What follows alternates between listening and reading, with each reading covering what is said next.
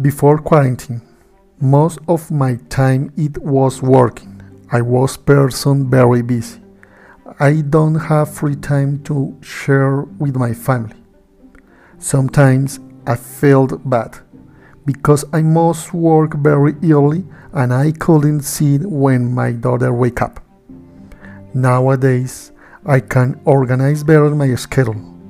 I can wake up a little bit more late and I am happy by the reason of I can see when my daughter wake up and she smile at me. Therefore, I feel more happy, maybe more relaxed. I have got my free time give to my family. Share with them is my happiness.